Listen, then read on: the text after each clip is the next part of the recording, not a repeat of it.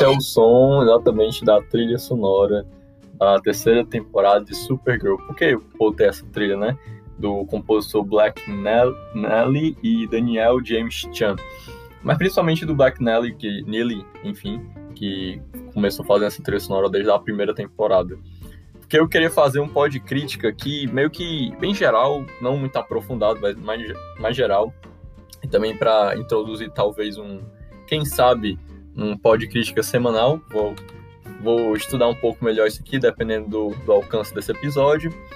Mas sim, sou eu aqui, Davizinho, falando do Pod Haters. É um episódio Pod Crítica que não tinha feito até, até agora. É, só tinha participação por enquanto do Luciano. Quem sabe o César também comece a fazer um Pod Críticas. E esse Pod Críticas é sobre Supergirl. Como assim, né? Que Supergirl, a série Supergirl é de 2015, que, enfim, começou aí, vamos dizer assim, com alguns, é, alguns problemas, né? Problemas porque a CW, o canal CW, é, o antigo é, TV, é, TV Warner, se não me engano, que juntou com outra empresa, a, uma parte da CBS, formou o canal CW. Isso faz um tempo, ali no começo do século 21, ou seja, 2000 até 2005, por aí, eu acho que já tinha a CW, tanto que uma, uma série que passou por essa transposição da TV Warner Bros. para CW foi exatamente a série Smallville, né, que durou bastante tempo. É, mas falando especificamente de Supergirl, porque eu tô falando de Supergirl, né? Terça-feira agora é, saiu um episódio da sexta temporada, a última temporada, e aproveitando que é a última temporada, por que não? Por que não falar? Especificamente também porque comecei a escrever sobre a série, né, no, no site do Plano Crítico, ao qual eu escrevo é, quase toda semana, eu acho. Enfim, durante pelo menos um mês, pelo menos deve ter uns dois textos meus lá.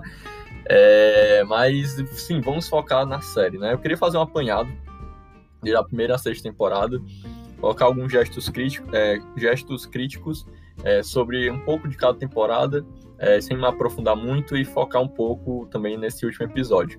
É, como eu disse, talvez semanalmente eu grave né, sobre cada episódio, mas vamos, vamos ver até o alcance, vamos ver até onde até onde vai, até onde eu também consiga ter material para falar sobre Supergirl.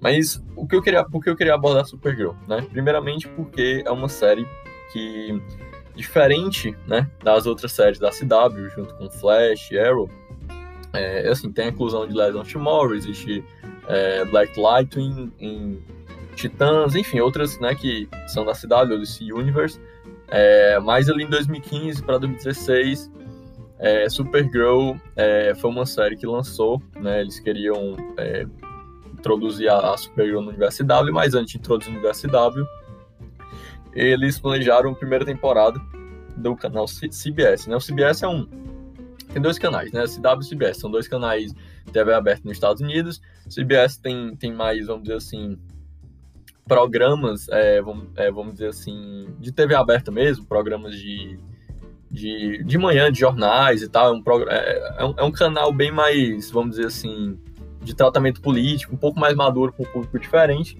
enquanto a CW tem um foco realmente em relação às séries, foco em relação ao público, por exemplo, jovem ou ao jovem adulto, enfim.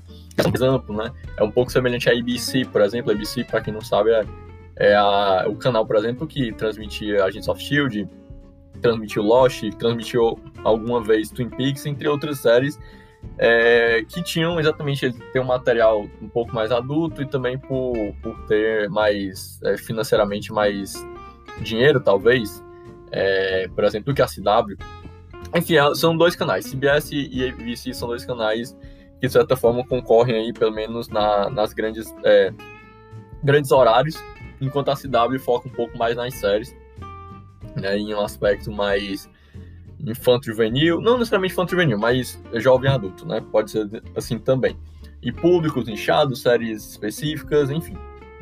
E a Supergirl indo é, pro canal CBS, começando com o canal CBS, foi um pouco diferente, né? É, o plano original dos, dos showrunners é, era exatamente fazer uma série que tivesse um processo sequencial, mas primordialmente fosse procedural. Qual é a diferença, né?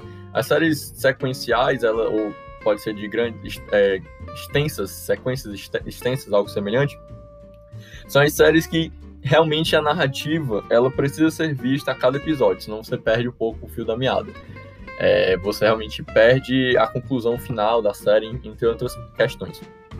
Já as séries procedurais, cada episódio ela tem uma dimensão muito própria, que se você assistir qualquer um dos episódios, você consegue compreender, embora talvez você perca um pouco do desenvolvimento de alguns personagens em é, episódios muito específicos. E aí, essa misto, esse misto acabou sendo muito favorável, pelo menos do meu ponto de vista, embora muitas pessoas não curtam muito a primeira temporada da, da CBS que transmitiu Supergirl, porque é, trouxe uma, uma visão muito heróica sobre quem é a Supergirl. É, eram séries muito. É, é uma série dentro da primeira temporada muito lúdica, que trabalhava a questão do Superman, do heroísmo, com algo fundamental, tanto em discurso quanto em heroísmo, né, na cidade National City, que depois foi dita como a Terra 38, né? Uma, é, uma, é uma terra 38 porque ela é paralela à série The Flash e CW, que era a Terra 1 e nessa Terra 38 você tem Metrópolis e você tem National City. Metrópolis é a cidade de Superman, que por sinal o Superman é constantemente citado, Kal-El, que é primo da Supergirl. E, enfim, você tem esse contexto que é, na primeira temporada claramente você se identifica com é, é histórias que a, Super, é, Super, que o Superman já participou nos quadrinhos e provavelmente você entende a inspiração. Então tem um símbolo de esperança ali muito forte, né? Muitas coisas foram aprimora, é, aprimoradas, não, foram utilizadas da, da mitologia de, é, kryptoniana que foi construída a partir do filme Man of Steel, do diretor Zack Snyder. É, e, e a partir disso, o que aconteceu foi que a temporada fez um certo sucesso, né? Ela, ela teve uma, uma, tem uma diferença em relação à CW, que era é, é uma série muito gravada em estúdio. Lá em Los Angeles, gravar em Los Angeles hoje é muito caro, diferente de antigamente. Então a primeira temporada ela gravava muito em estúdio, então você via que os efeitos especiais eram muito comedidos. Mas exatamente essa busca de criatividade baseada nos efeitos especiais comedidos é que construía episódios procedurais muito interessantes, imediatismo, drama, que construía Cara Zor-El, ou, ou, Danvers, né? É, o alter ego da Cara Zor-El, a prima do, do Superman. Então, enfim, construiu uma, um drama muito muito esperançoso, um drama que você acompanhava daquela garota ali que, que, quer, que quer cada vez mais ser humana, mas ao mesmo tempo quer ser heroína.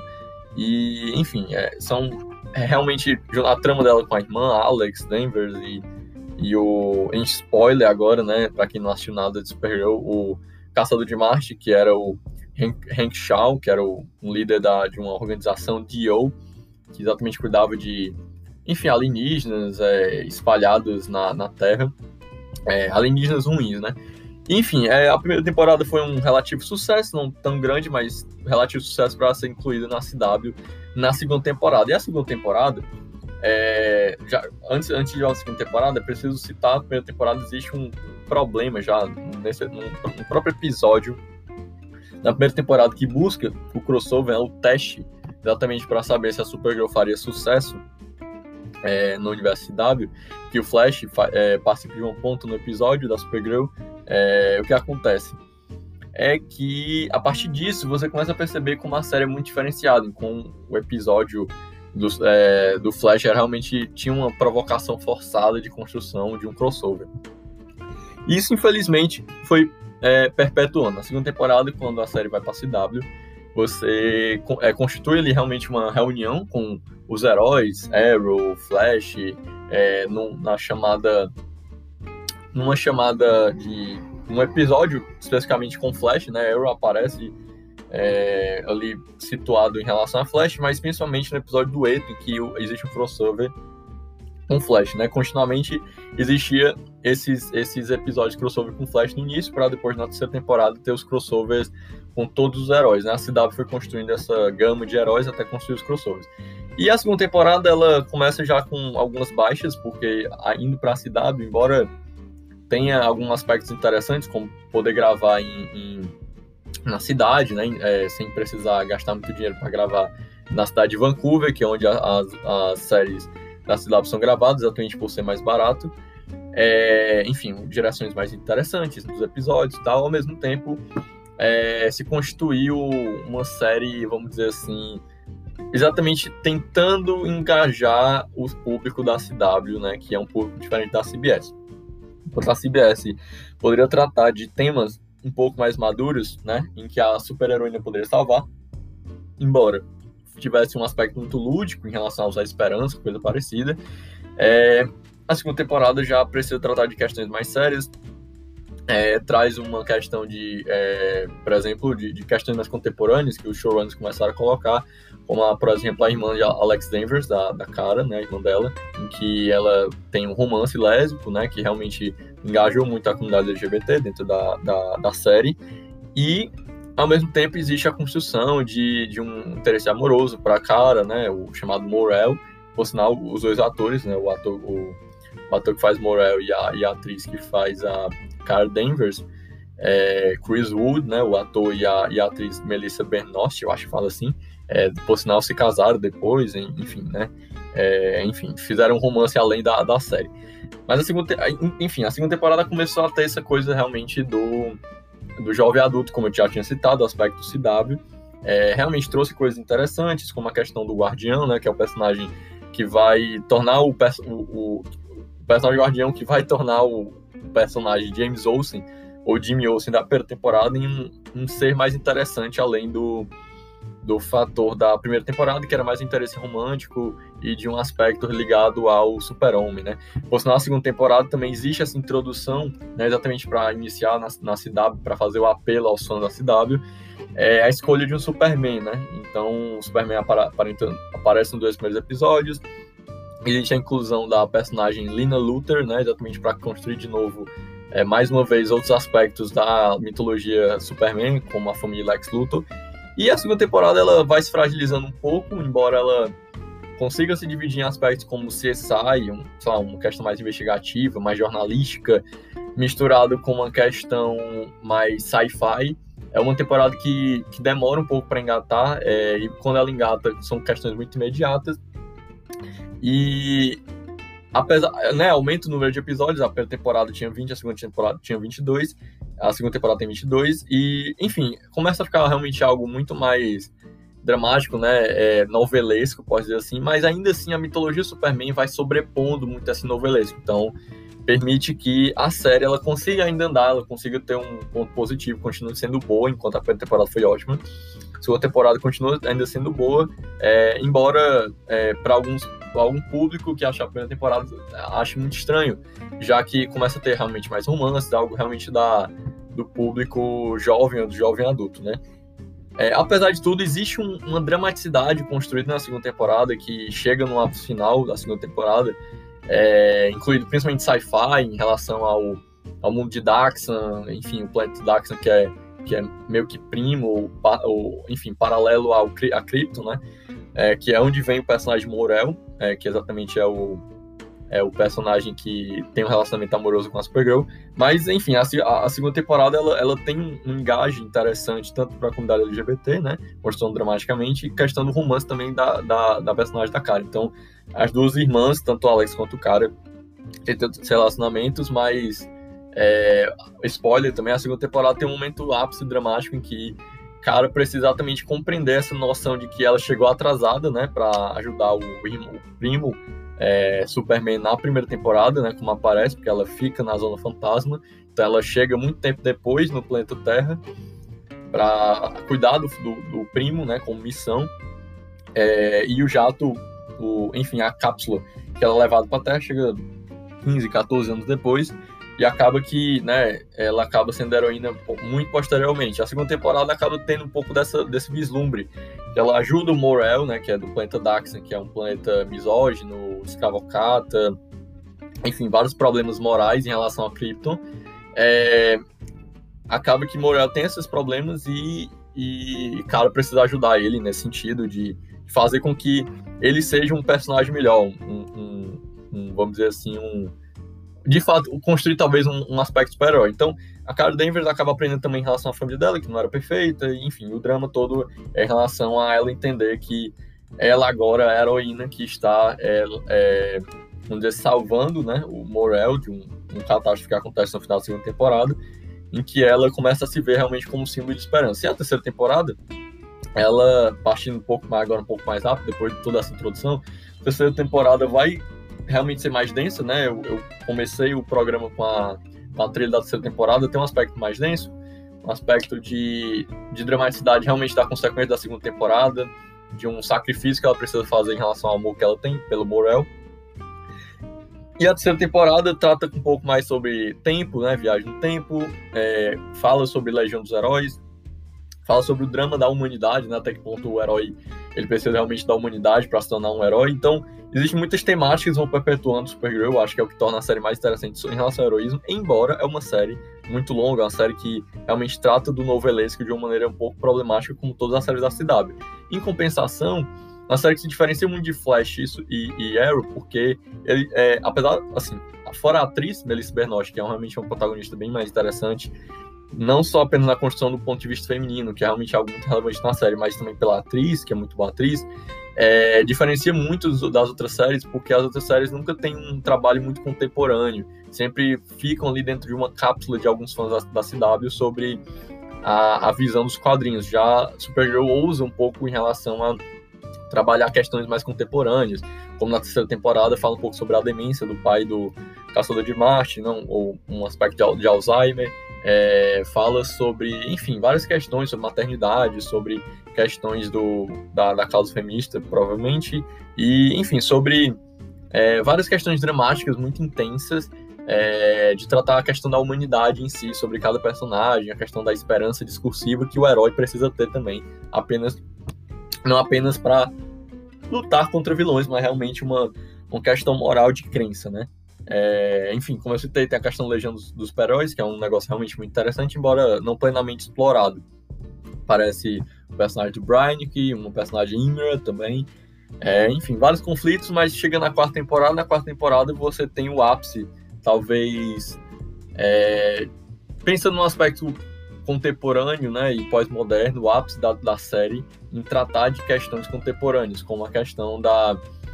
É, sobre, enfim, questões políticas, tanto na causa LGBT quanto na questão política de, da visão do herói em relação a, a bandeiras, né? É, então isso é realmente uma questão política de fato, algo que, por exemplo, o Zack Snyder é, trabalha um pouco ali no Batman Superman, mas já existiam várias HQs trabalhando sobre isso.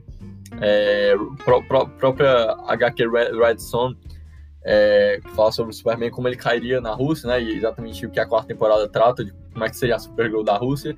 Existe o envolvimento do Lex Luthor, né? Escolhe um ator para participar do Lex Luthor, é aquele ator lá que faz Two and a Half Men. E a quarta temporada tem tramas mais, vamos dizer assim, contemporâneas de fato, que vai trazendo um apelo muito forte para o público, né? Embora é, existe, existe uma decadência desde a segunda temporada, principalmente na terceira, da série, né? Em que a terceira estendeu muito o drama e, e acabou deixando alguns espectadores, enquanto na quarta acabou nichando a série para um público muito específico. Quarta temporada, existe por sinal até o ator que, que fez o o Darth Maul, né, que fez o não, não que não que fez o ator lá no episódio 1, mas que dubla o personagem Darth Maul e que faz a captura de movimento naquele jogo Force Unleashed. Não vou lembrar agora o nome do ator, mas a questão é que essa temporada foi muito importante, né? Tem, tem uma super heroína que é, que é atriz, é trans e, e vira heroína também na série. É, existe a questão do Brian que também, que começa a se inteirar na série, é, e toda a relação com Lina Luta, enfim, existem várias questões também é, dentro da série, né, em relação ao fã, como o, o, o é, Baiting, né, que é sobre em relação a Carol Danvers e a Lina Luta, se teria um romance, coisa parecida. Mas, na verdade, a série não passa por essas questões, mas sim é, de questões contemporâneas de fato dentro desse contexto político, principalmente que aconteceu ali em, em 2018, né? É, que, enfim, fe, é, trouxe muito fervor ali no, nos Estados Unidos em relação a, a Trump, principalmente. É, enfim, é, um, é, uma temporada que, que realmente tem, tem seu valor contemporâneo, e aí você pode até pensar sobre essa visão pós-moderna que Supergirl acaba tendo, né? Independente da sua discordância sobre os temas, é, ao mesmo tempo é interessante ver os heróis é, se posicionando em relação a esse tipo de coisa, é, independente da, das suas discordâncias. E a quinta temporada talvez seja a queda principal em que você realmente vê a série de fato provocando um, apelo muito grande sobre a questão contemporânea, que você entende como, é, sei lá, como é que a tecnologia é, influenciaria a sociedade dentro de uma visão em que existe um kryptoniano voando sobre a Terra, né? É, existe um pouco dessa discussão, embora é uma temporada que começa a aparecer uma decadência, assim, a CW em, em geral é, se formou um pouco de decadência em relação a, a sua, ao seu público geral, em que ele foi realmente mais nichado, é, apelando muito para crossovers, e crossovers sempre foi algo muito ruim para a série da, da Supergirl, porque ela sempre foi uma série muito à parte. Não é à toa que as primeiras primeiros capítulos dos crossovers sempre começavam com Supergirl, exatamente para incluir logo ela. E aí a quinta temporada começa a ter uma sobreposição de temáticas, uma, uma, um crescimento muito grande no número de vilões e pouco desenvolvimento de personagens, um, um aspecto novelesco muito mais intenso sobre a questão dos segredos, sobre quem é Supergirl, quem é Lena Luthor e sobre essa rivalidade de, de Luthors que, enfim, permeia desde a segunda temporada. Então, a temporada cai muito, cai muito porque é, existe um, um, um aspecto temático sobre a tecnologia, que é muito relevante para os tempos atuais, mas é um tempo pouco, pouco aprofundado, fora as sobreposições de narrativas. É, o crossover realmente das Infinitas Terras não contribuiu muito, acho que talvez deu até mais trabalho para a série é, se encontrar no seu próprio labirinto de, de tramas. É, enfim, teve toda a questão do. Depois das crises das Infinitas Terras, que agora a Supergirl participa de uma Terra só que tem o Flash e o Arrow, né? Antes era da Terra 38. E aí tem questões de memória, viagem no tempo, acho que isso dificultou muito a temporada. E, e, muito também pela questão da Covid, acabou que a temporada ela acabou prematuramente, né? Ela teria 22 episódios. Foi se fazendo para ter 20 e no final teve 19 exatamente por causa da Covid.